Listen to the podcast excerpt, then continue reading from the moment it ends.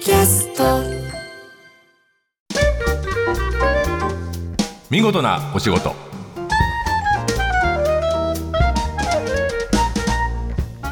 おはようございます出版社マガジンハウスの編集者西田善太です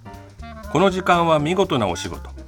企業の中の人に直接お話を伺い見事な取り組みや新情報をお届けする番組ですまずこの番組では心に残る言葉いろいろ探してます、えーふと出会ったり、えー人から言われたり本を読んで気になった言葉などずんと心に残る言葉日々の支えになる見事なお言葉を集めていますが、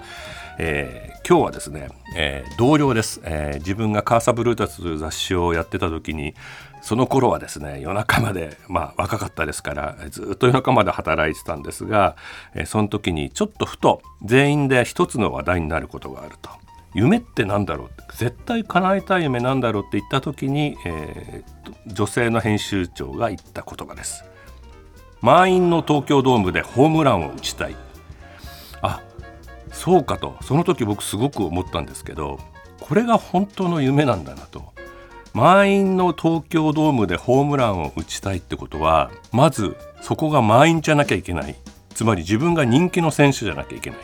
そしてホームランを打つってそんな簡単じゃないとなんかステージで歌いたいとか、えーなんだろう誰それに会いたいとか映画に出たいってことよりも満員の東京ドームでホームラン打ちたいって言葉が夢そのものを描いてるような気がしてちょっと忘れられない印象でしたなんか小さな夢言うよりこれぐらいでっかなこと、えーこれぐらいのこと言わないと夢にはなんないんだなと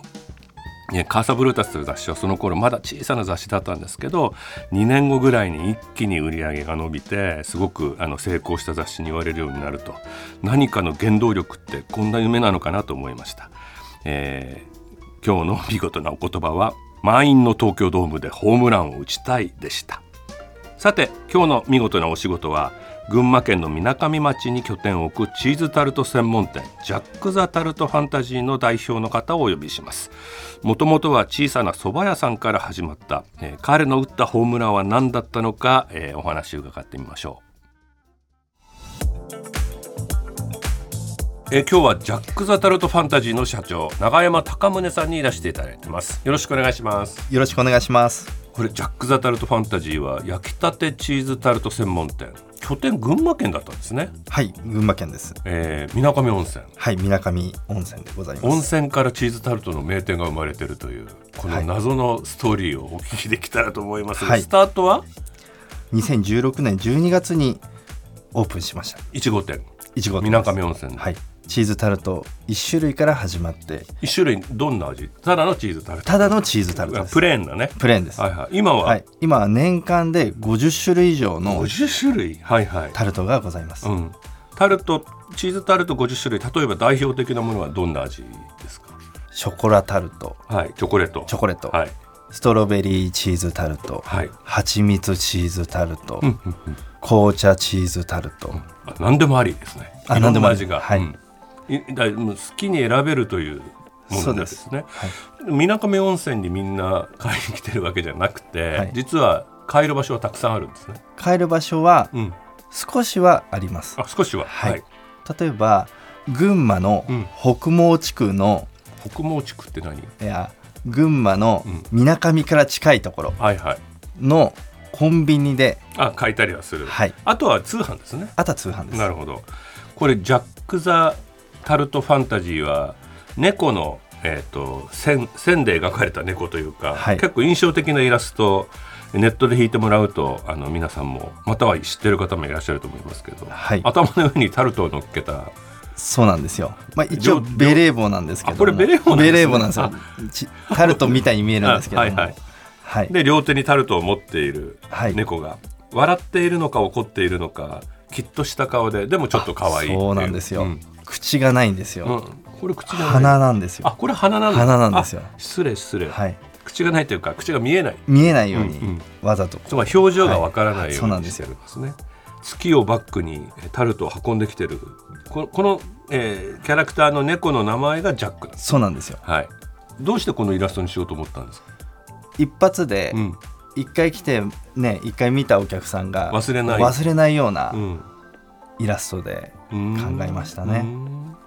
さてタルト屋さん始める前、えーお聞きしてますお蕎麦屋さんだったと、はいえーそうです、水上温泉の中にあるそうですはいはいなんてお蕎麦屋さんだったんですか、やぶそばっていうあやぶそばだったんですね やぶそばってはいはいはいそば屋はい昭和20年からあ何代目だったんですか3代目ですあ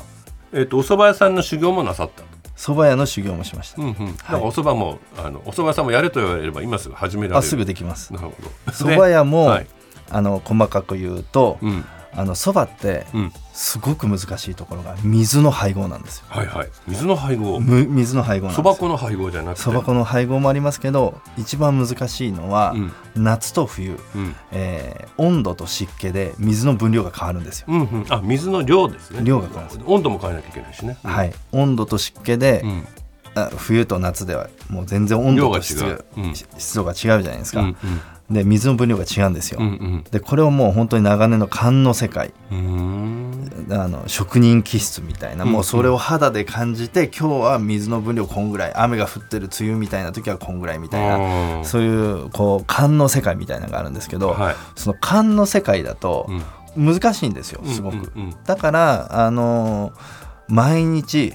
温度が何度うん湿度が何パーセントんの時は水の分量ここれれぐぐららいい記録取ってる、記録を取ってってどこの場所でも作ってもんその味がねうん出せるよううにん、はいはいはいそれを友達にたまたまアプリ作れる友達がいたんで、うんそのアプリを作ってもらって、うん湿度と温度を打入れつるとと水の分量ポンって出うるんアプリをまで作ってもらっはたいんですよ。はい、まあそれ全国に売ってもあんまり売れないアプリですよね そ うですよね、やぶまそあ、うばでちしかうちでしかあのわからな いはいやはいだから誰に作らしてもできるまあそう数字だけは出るっていうそう、ん勘勘だけではいこうやって勘で覚えて作ってくれじゃなくて、うんちゃんとデータとしてはい分かるように、うんうんそうだと本当はだからやぶそば発展の話をここで聞くはずがはい、タルトになっちゃってますけどそうなんですよ。そこまでできもうあの長年の言語化できなかった経験をアフリカまでしたにもかかわらず、なぜチーズタルトへの道へまあ昼間はうんそばへやりながら当時うん15年前ぐらいですかねはいはあの夜ダンスダンスをねあのみなかみを元気にしようかなと思ってはい子供たちにダンスを、ね、ダンススクールをはいへえ 教え子供たちに教えてたんですよ。うん うんだけどやっぱりダンスやってて思ったことは、うんやっぱ親が仕事がなくなったんで都会に引っ越しますとか、そういう現状を見てきて、はい、これダン街の清水というかねそうですん、見てきてはい、でやっぱりあこれダンスじゃないなうんなんか画期的なやっぱ雇用を作らないと若者が食いつくようなうん雇用を作らないと、うんどんどんどんどん人口が減街ってがみなかみの街が衰退していってしまうっていうのがなんか徐々に肌で感じてきたんですよ。はい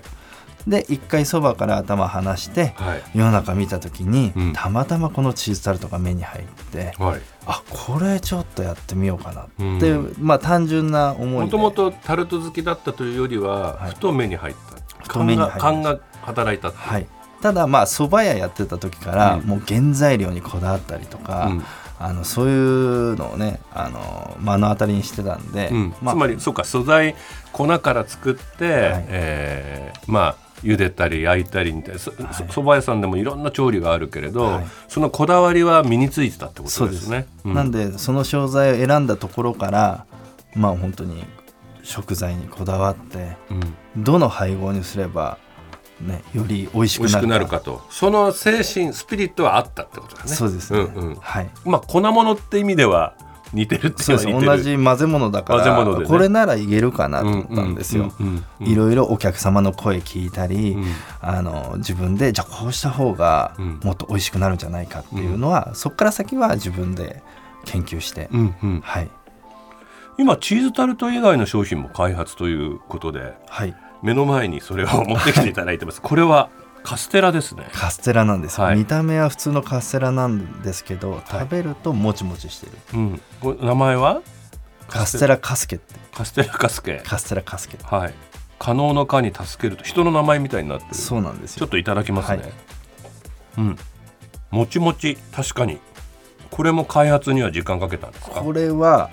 考えられないぐらい5年ぐらいかけて構想5年5年ですねカステラのちょっとパサッとした感じじゃなくてしっとりもちもちですねそうなんですよはいもちもちのカステラってうんまず高さが作れないんですよあ潰れちゃう潰れちゃうんですよ、うん餅ってイメージしてもらうとあそこううか高さがペターンってなっちゃうもんそうなんですよ焼いてもうん、でカステラって大体ま今立ってますねでもねちゃんとあそうね力強くあはいはいあのここまでの高さを作るのにもちもちの要素の粉を入れると高さが作れないけども、うんそれを違う粉で賄って高さを作って、うんでもちもちを出す出すのに成功したっていうおーでもちもちこれは検査にこだわったんですけども、うんうん卵を多分30社ぐらいのあ違いが出るんですかそんなおに全然違いますあそう黄身が濃い方がこう卵の味あの味がしっかりしてカステラ美味しいねって言われるんですけど、んそれにこだわると卵の黄身が濃いとうんパサパサしやすいんですよ、へーなんで逆を攻めてうん水分量が多い卵を選んでうんなんですよね、うんかといって水分量が多くなってしっとりしすぎると、うんもちもち度がなくなるんですよ、もちだかしっとりだかよくわかんない、そこの微妙のラインを他の粉でうん配合して作五っ種た類の粉って書いてありますねそうなんですよんよく米粉を入れたんですかって言われるんですけはいはいはいあど米も粉確かにはもいっちイりメしてますイメージ、うんパンにするともちもちするんですけど、うんカステラにするとボソボソしちゃうんですあよあ確かに水分もちもちとかパッサリとかボソボソ とか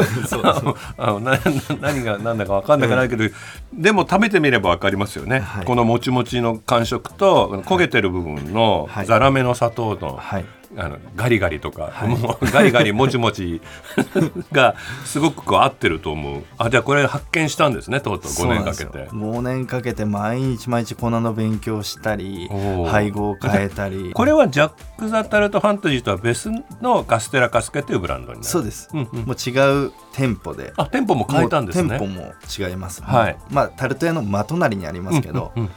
さてその水上温泉地元を盛り上げることが原動力だったんですけど、はい今このジャック・ザ・タルトなんかをこう売っている時にだんだんこう活性化っていうのは手応えありましたか、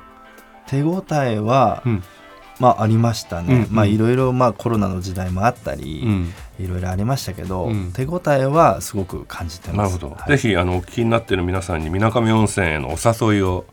してみてください。はいまあみなかみは、まあうちのタルト屋とカステラ以外にも、うんたくさんの年間通してうん楽しめるアウトドアスポーツや温泉地やうん飲食店いろんなものがあります増よえね、てきた、増えてきました、うんうんうん最近ますます増えてきました、うん特に旅館なんてうん、すごく増えてきましたあそうですか、はいはいあの星野リゾートが来たりとうんか、うんあの結構有名あの大手メーカーうんも参入してきてるんで、東京から2時間ぐらいで行けますもんね2時間ぐらいですね、少しずつ盛り上がりが戻ってきたっていう感盛りじ上がでってすねきてます、うん、じゃあ、えっとちょっとこの「ジャック・ザ・タルト・ファンタジー」とか、えーカステラ・カスケ」気になる人は、えーホームページ、えー覗いてみてもらえれば、はい手に入れ方がわかると、今やシーズン通して50種類以上のタルトが買えるとそういですねうことで。で毎年新しい味も開発しているそうですそうです楽しみにしています、えーじゃあこのもちもちカステラを食べながらカステラカスケを食べながら、えー今日はジャック・ザ・タルト・ファンタジーの社長永山貴宗さんにお話を伺いましたありがとうございましたはいありがとうございます放送の内容は番組ホームページで順次公開していきます見事なお仕事また来週お会いしましょう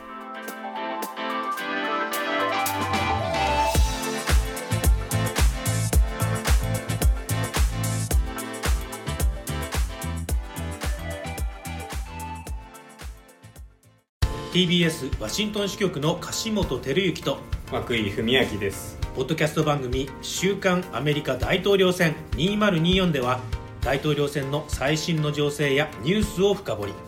現場取材のエピソードや舞台裏も紹介しています毎週土曜日午前9時頃から配信です